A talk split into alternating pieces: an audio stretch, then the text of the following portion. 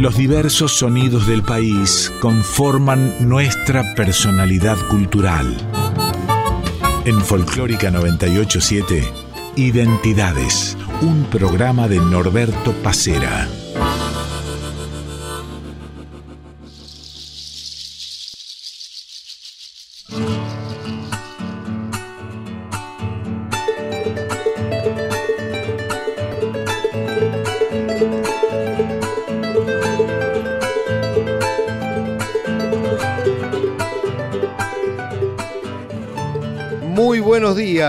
Como cada domingo, damos comienzo a Identidades.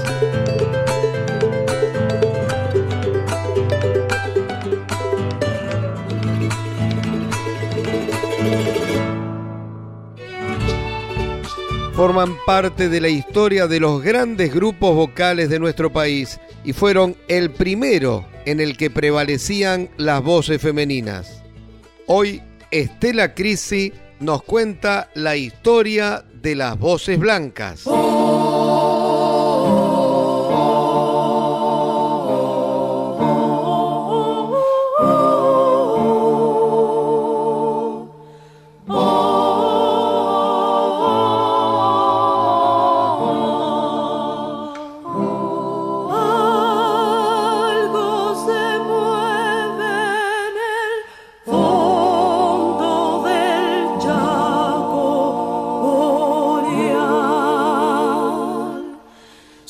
de bueyes y carros buscando el confín.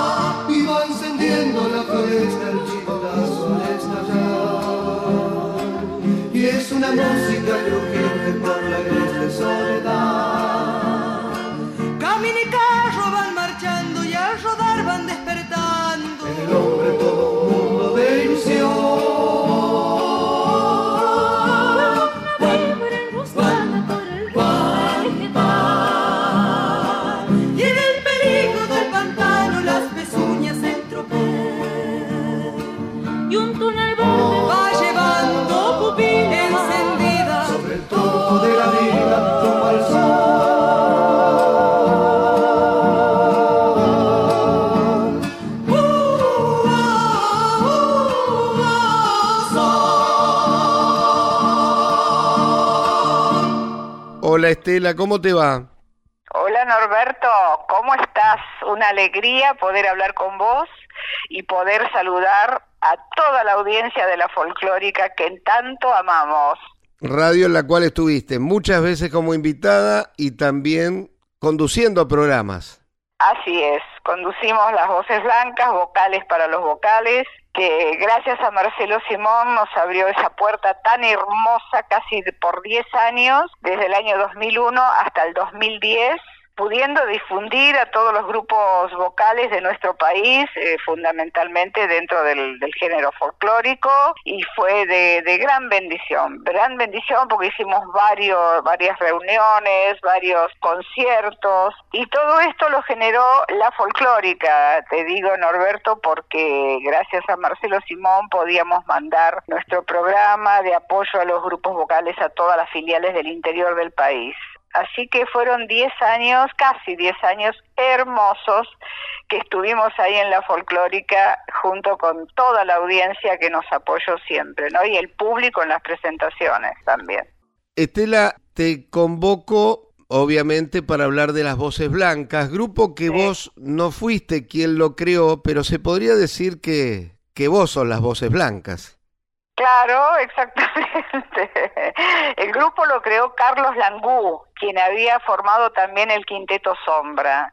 Él hizo paralelamente, en 1963, hizo primero el Quinteto Sombra, que eran cuatro varones, y una mujer con Amelita Baltar, Carlos Langú, Julio César Ulibarri, estaba Patricio Jiménez, del dúo salteño, y Nacho, que no me acuerdo el apellido ahora, y formó el Quinteto Sombra. Y bueno, yo eh, me crié con Amelita, somos amigas desde chiquitas, y cuando Amelita se fue del Quinteto Sombra, porque creo que iba a tener a Mariano, a su hijo, no me acuerdo bien, me dijo, ¿no querés integrar el Quinteto Sombra, vos que te sabés todo el repertorio? Porque yo iba, los escuchaba. Y bueno, y así fue como ingresé al Quinteto Sombra en 1963 un poquito estuve nada más. Y eh, Carlos Langú tuvo la idea de hacer exactamente al revés, un varón con cuatro mujeres. Y ahí fue donde él formó en 1964 a las Voces Blancas, del cual yo era una de las contraltos del grupo. Cuando volvimos del latinoamericano de Salta con Carlos Langú y las Voces Blancas, Carlos Langú dejó el grupo porque volvía con el quinteto Sombra. Entonces me dijo, vos que sabes música, Estela, te cargo si querés. Bueno, y me hice cargo de las voces blancas yo en 1965 y ahí nos fusionamos con Edgardo Gustavo, estaba Melania, también como soprano, Jorge Semino, Mónica Jiménez y yo. Así estuvimos desde 1965 y en 1969 se produce un cambio, no, perdón, en el 70 y ahí ya entra Pepino Goyeneche, Héctor Cuatromano, Melania no quiso seguir, Lila Echeverry y Luli Gorben. Y así se formó el quinteto nuevamente y arrancamos nuevamente.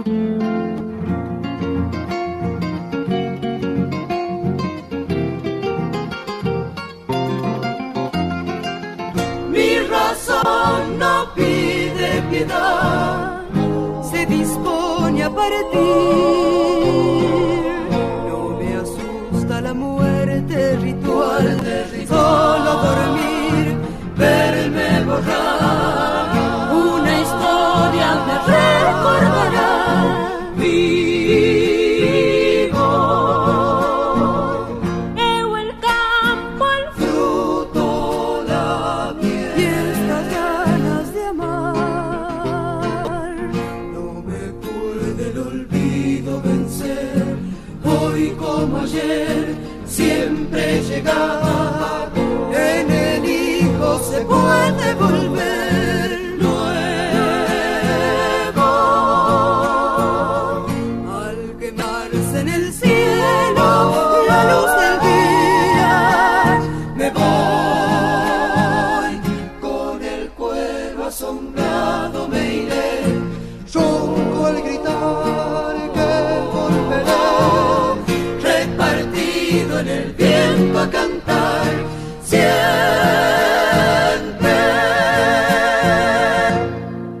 Identidades con Norberto Pacera en Folclórica 987.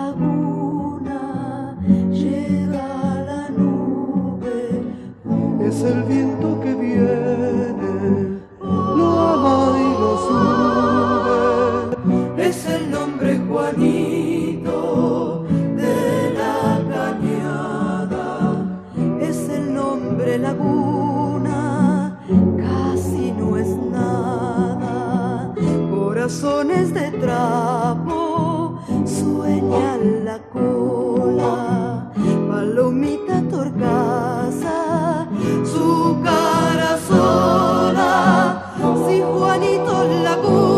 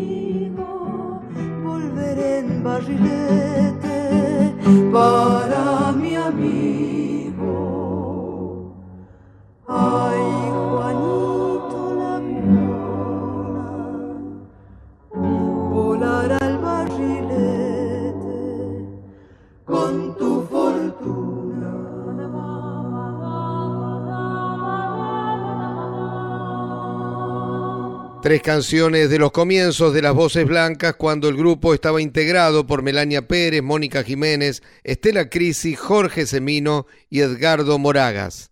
Recién Juanito Laguna remonta un barrilete de Hamlet Lima Quintana e Iván Cosentino, antes Samba para no morir de Hamlet Lima Quintana, Norberto Ambrós y Héctor Rosales, y en el comienzo de Ramón Ayala, El Cachapecero.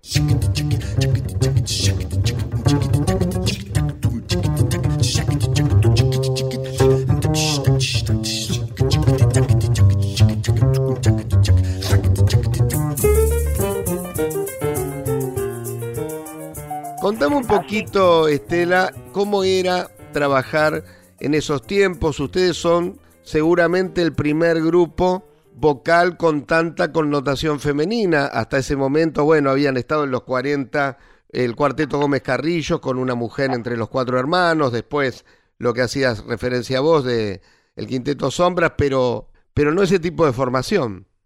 No, no, claro, por eso fue que sorprendió mucho y por eso fue el, el tema de los eh, pañuelos en alto en Cosquín en 1967, que fue la, la revelación y consagración del grupo, porque fue la sorpresa. En 1967, cuando subimos en Cosquín, se suponía que iban a ganar los Montoneros, que era un grupo vocal de la provincia de Buenos Aires. Y bueno, y en la segunda actuación la gente entró a levantar los pañuelos blancos, la plaza entera, y, y ahí nos consagraron, pero justamente por la sorpresa o la diferencia tímbrica de tres mujeres y dos varones cantando folclore, pero folclore, folclore, ¿no? Entonces, eso fue lo que nos dio una identidad muy grande para la consagración y revelación. Ahora eres la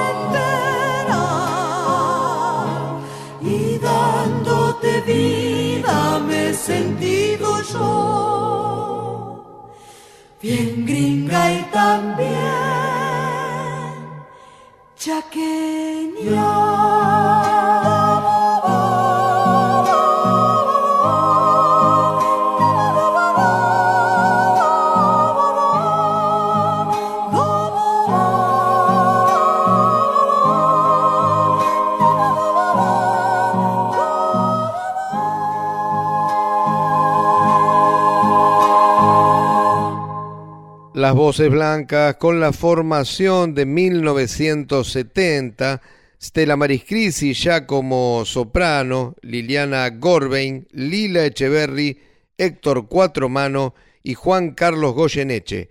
Hacían de Félix Luna y Ariel Ramírez Gringa Chaqueña.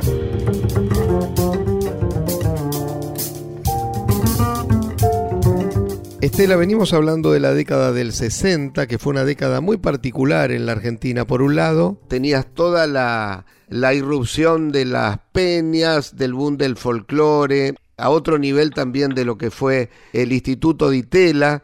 Pero por otro lado también había un gobierno mm, eh, dictatorial, por lo menos a partir del 66, con la irrupción de Onganía. ¿Cómo vivían ustedes laboralmente hablando y por supuesto artísticamente hablando esa década que fue bastante confusa? Mira, para los folcloristas en general no tuvo mella, no hubo problemas. O sea, nosotros trabajamos con mucha tranquilidad.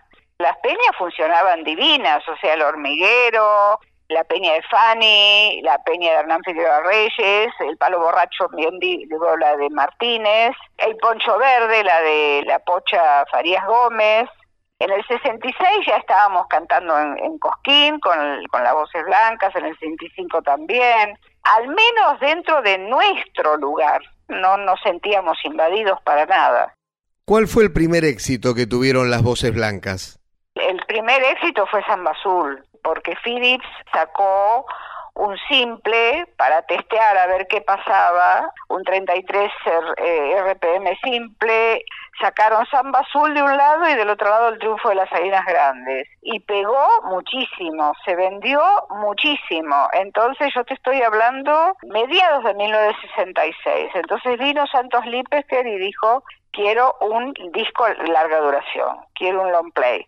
Y ahí grabamos, empezamos a grabar en 1966 en la mitad y sacamos el primer disco que esté a través de un colorido y en ese disco está Samba Azul, Samba para no morir, El triunfo de las Salinas Grandes, que fueron bastante éxito nuestro. Pastor de Nubes es posterior, es el que le sigue. Claro, correcto. Pastor de Nubes fue en 1967 y fue un disco simple porque después no lo metió Philips en un long play. Después de haber ganado el tema en el concurso de Odol de la canción.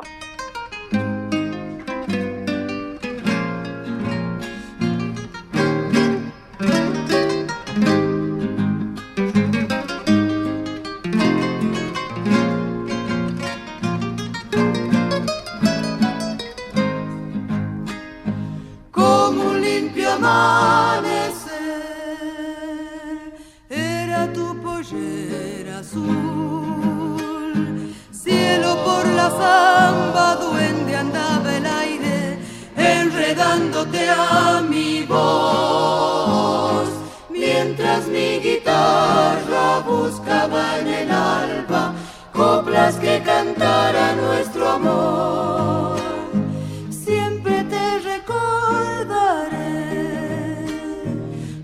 A tu paisaje azul, sombra que no olvido, silueta del río, vestida de trigo y luz, como se dormía la tarde en tu pelo, con un sueño inmensamente azul. La noche te dio bailar azul en los ojos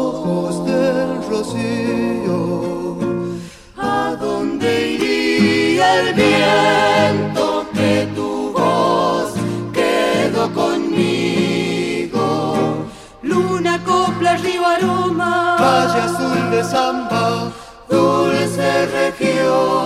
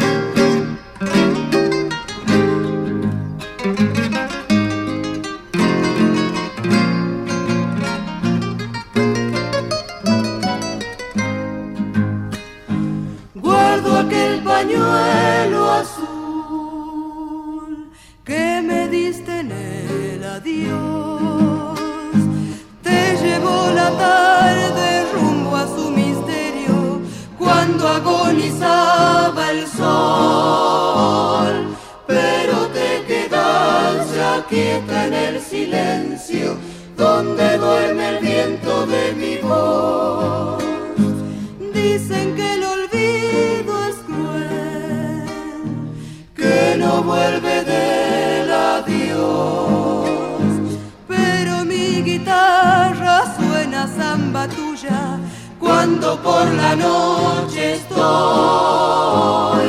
buscando grillos que canten tu nombre en la oscura voz del diapasón. La noche te vio bailar azul en los ojos del rocío. ¿A dónde iría el día?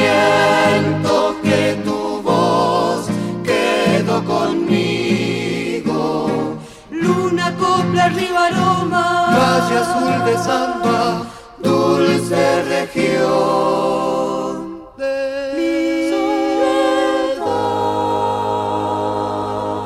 mi. Identidades en Folclórica 987.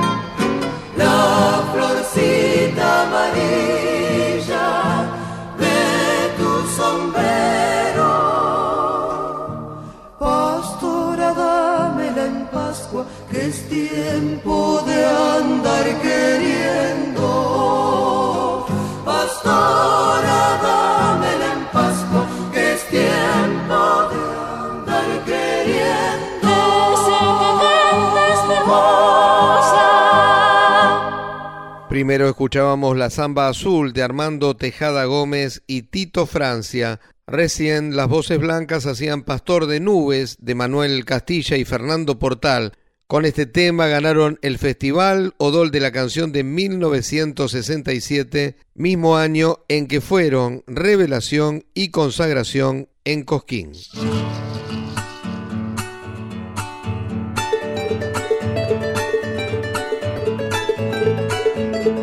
Volvemos en unos minutos con el segundo bloque de identidades, hoy con las voces blancas.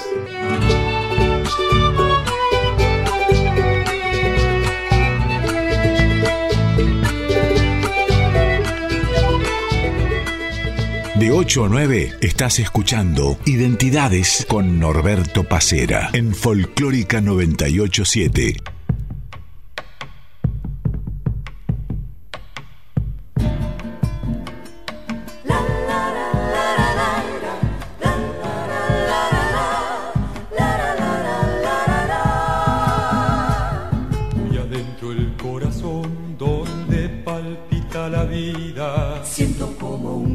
una y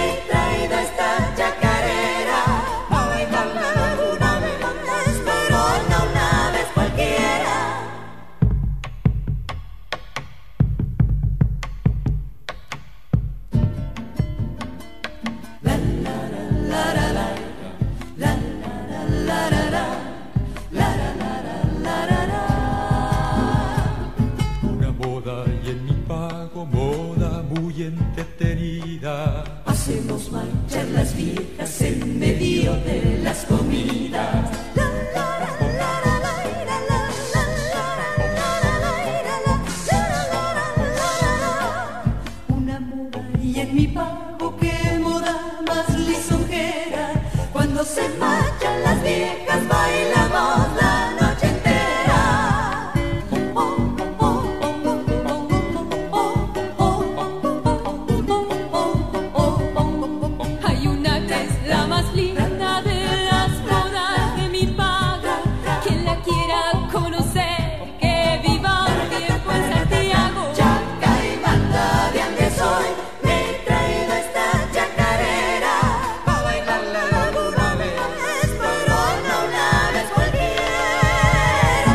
Estela, háblame del disco dedicado a Yupanqui de comienzos de los 70.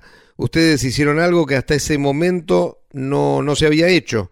Esto lo digo en relación a la obra de Yupanqui. Correcto, así es. Fue en el año 1972. Sacamos un disco dedicado a Donata, fanática yo de Donata toda la vida. Y bueno, fue hermoso para nosotros porque podéis cantar muchos autores como Armando Tejada Gómez, Hamlet Lima Quintana, Marcelo Verbel, eh, hay muchos. Pero este un disco entero dedicado a Yupanqui nosotros pensamos que correspondía porque ha, ha sido y es el padre del folclore, indudablemente. Y entonces, este, sí, lo hicimos en 1972 y después, ahora en el 2006, sacamos un disco completo nuevamente, porque en la época de los militares este disco lo, rompieron todo, desapareció de todas las disquerías. Pero gracias a Dios Philips tenía guardada la cinta original, entonces en el año 2006 quisimos hacer un CD doble, con los 10 temas originales de 1972, más 10 temas que grabamos que nos dio el Coya. El Coya Chavero nos pasó un montón de temas de Donata, de los cuales cantamos tres temas nuevos en este disco.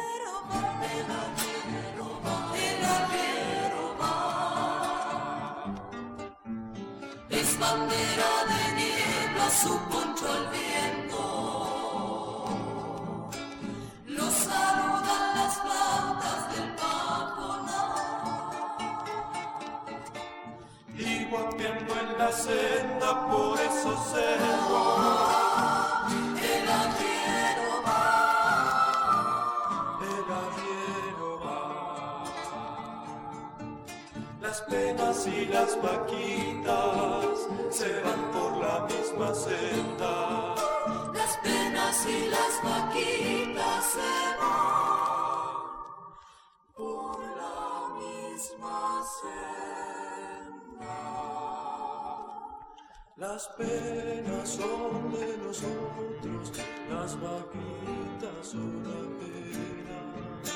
Las penas son de nosotros, las vaquitas son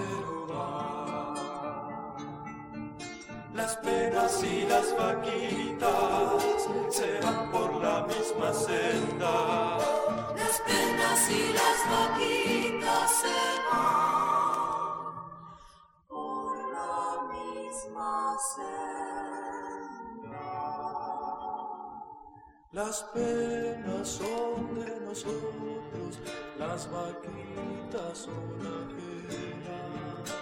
Las penas son de nosotros, las vaquitas son ajenas.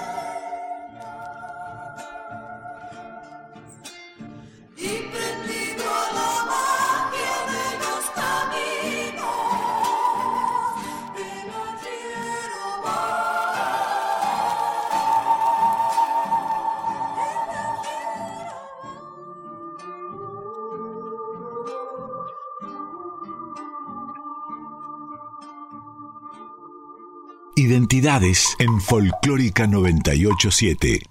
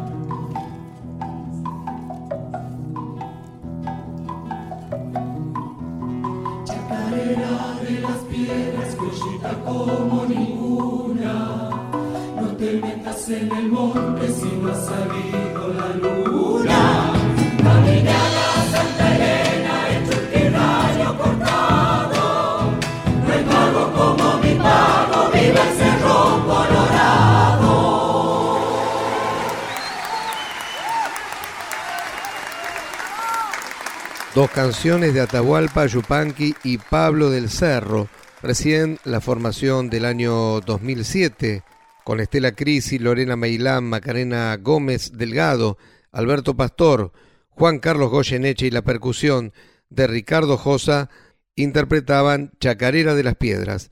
Antes, la formación del año 1972, Estela Crisi, Liliana Gorbein, Lila Echeverry, Héctor Cuatromano y Juan Carlos Goyeneche haciendo El Arriero. En el comienzo del bloque, Chacay Manta de los hermanos Ábalos y Víctor Ledesma.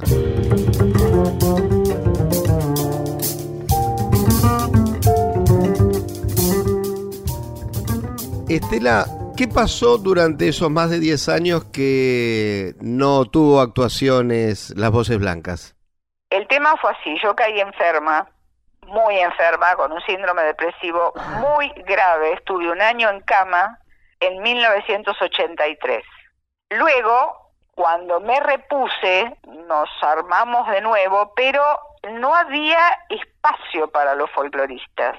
No había donde, donde actuar, no había grabadora que se interesara a los que quedaron les costó mucho, tipo los Tucu, tipo Horacio, tipo les costó mucho, las grabadoras no no no se mataban porque grabaras y más en nosotros que éramos un grupo vocal, te puedes imaginar. Era muy difícil o, o tenías que cambiar el repertorio del cual yo no quería o fusionarnos con el rock nacional que tampoco quería porque he sido muy tradicional en mis raíces folclóricas. A mí me costaba mucho, o sea, algunos de mis compañeros por ahí, no Pepe, no Pepino, pero quería que nos fusionáramos, entonces eh, cantábamos por ahí en algún lugar, eh, y bueno, y así estuvimos hasta que llegó un momento que después paramos directamente un poquito, no demasiado, paramos. Y ya cuando largó en el año 94 el folclore con todo, este, hablamos con Pepino, empezamos a ensayar de nuevo y vimos la posibilidad de última de producirnos nosotros y grabar nosotros un CD. Y nos sorprendió Philips, que eso fue un empujón muy grande, que sacó el disco La Historia, producido por Hugo Casas, y eso nos dio un incentivo, viste, a nosotros, una inyección de puchero muy grande para volver y arrancar de nuevo con toda la fuerza.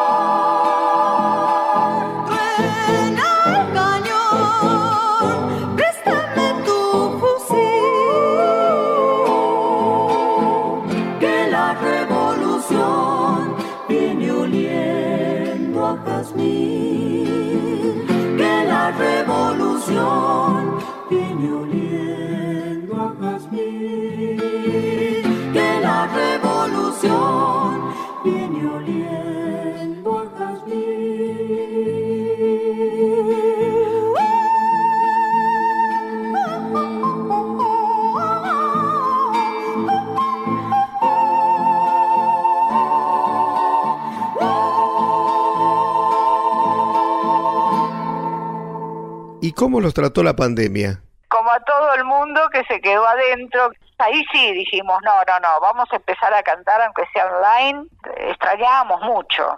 Y así fue como grabamos algunos temas que están como para escuchar o no. Y hay uno que sí está para escuchar, que fue el que yo te mandé, que es hermosa esa canción, que tiene una historia maravillosa. Estás hablando de canción de cuna obrajera. ¿La canción es de Luis? Es una canción de Luis Landricina. Mira, cuando hacíamos un programa en Canal 7 con Luis, año 1970, y nosotros éramos el elenco estable del programa. Entonces, en un momento dado, mi marido Rubén Aldao se hizo muy amigo de Luis, y entonces Luis en un momento determinado dijo, che, vengan a comer un guiso carrero a casa. Y ese día nos pasó un montón de canciones, Luis, entre ellas canción de cuna obrajera. Y entonces quedamos con Luis que la íbamos a armar, y nunca la armamos. Y ahora en pandemia yo le digo a Pepino, che Pepe, ¿por qué no armamos canción de cuna obrajera? Y así fue. Y justamente canción de cuna obrajera dio la casualidad, como era todo vía eh, mail o, y- o vía web, la incluimos a Claudia, que estaba en Italia, contralto, a Luli, que está en Resistencia Chaco, y a Lila, que en ese momento estaba viviendo en la capital federal. O sea, incluimos dos contraltos que habían estado anteriormente en el grupo, y a la mezzo soprano, la de los años 70, son, son mis compañeras de los años 70. Más Ricardo, mi hijo, que es el que toca la percusión en el grupo, también cantó. Así que cantamos canción de cuna obrajera con la voz de Luis, haciendo el relato, más nueve integrantes, lo hicimos con nueve voces. Y así que nos dimos este lujo, que para nosotros fue una panzada, una alegría impresionante y la canción es bellísima también. Trato de contar cómo viene el niño al monte, a veces sin que lo esperen, porque a veces la, la madre la futura madre esta que va a dar a luz, eh, por ahí está haciendo un quehacer de su rancho, ¿no es cierto? Surciéndole una, una bombacha bataraza a su, a su marido, o, o revolviendo un guiso, o qué sé yo, preparando charqui, ¿no es cierto? Y, y le llega el momento de ser madre y, la encuentra así de improviso y por ahí, bueno, da luz en cualquier, en cualquier lugar con los medios más precarios, a veces improvisan una sábana con una bolsa vieja de harina lavada. Y a partir de entonces ese niño empieza a tener una canción de cuna para toda la vida, que es el golpe de las hachas, el zapucay de los hacheros, el derrumbarse de los árboles, en fin, eh, todo ese misterio que encierra el monte.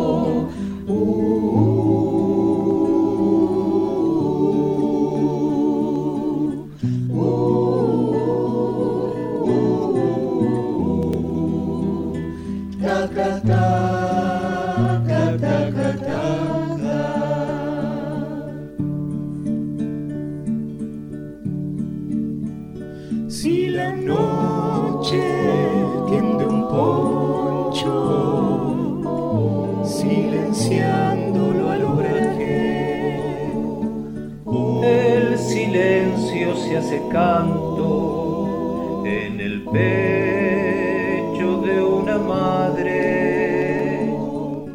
el silencio se hace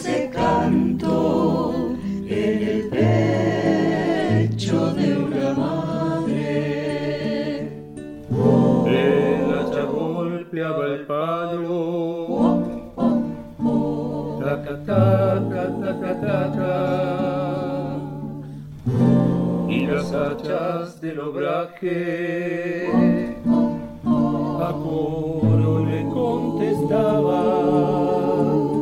Duérmase, niño Cheito.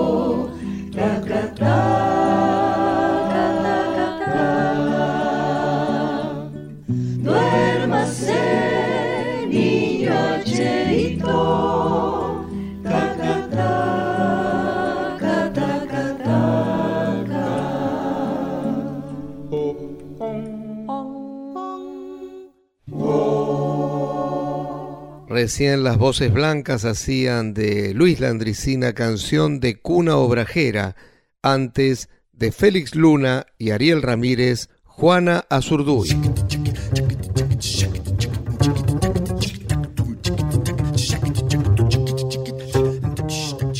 Bueno, Estela, se nos fue el programa. Déjame saludar a Diego Rosato y al Tano Fernando Salvatori que estuvieron en la edición de este programa. Y como siempre, hablar con vos fue un, verdadero placer. Gracias, Norberto. Sobre todo este, el amor y el cariño que sienten las voces blancas por la folclórica, por la audiencia tan hermosa que hemos tenido siempre, cómo nos han apoyado, cómo han venido a los conciertos. Fundamentalmente estar en contacto con el- los oyentes de la folclórica, que tanto, tanto queremos. Y por supuesto a vos, Norberto, te mando un abrazo muy grande y gracias por este momento que nos das la posibilidad de charlar y poder volcar hacia la gente que queremos nuestra charla, vamos a decir. Y cuando quieras te juntás, me avisás y te venís a la tarde a Folclore a la Carta, que ustedes tienen la gran ventaja de que con un solo micrófono colgando ahí como pendiendo de, del techo, ya está, no hay que armar otra cosa. Exacto, así es. Con un micrófono nos ponemos en redondo y cantamos. Gracias Norberto, te mando un beso enorme y un beso a todo el público, a toda la audiencia de la folclórica, que las voces blancas los amamos.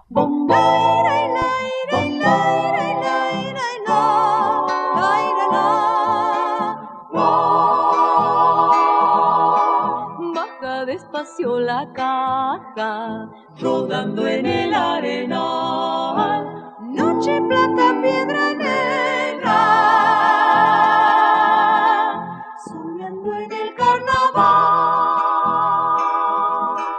Baja el indio que navegó, alma de puna y de sol, baja cantando entre dientes la copla del carnaval, la copla del carnaval.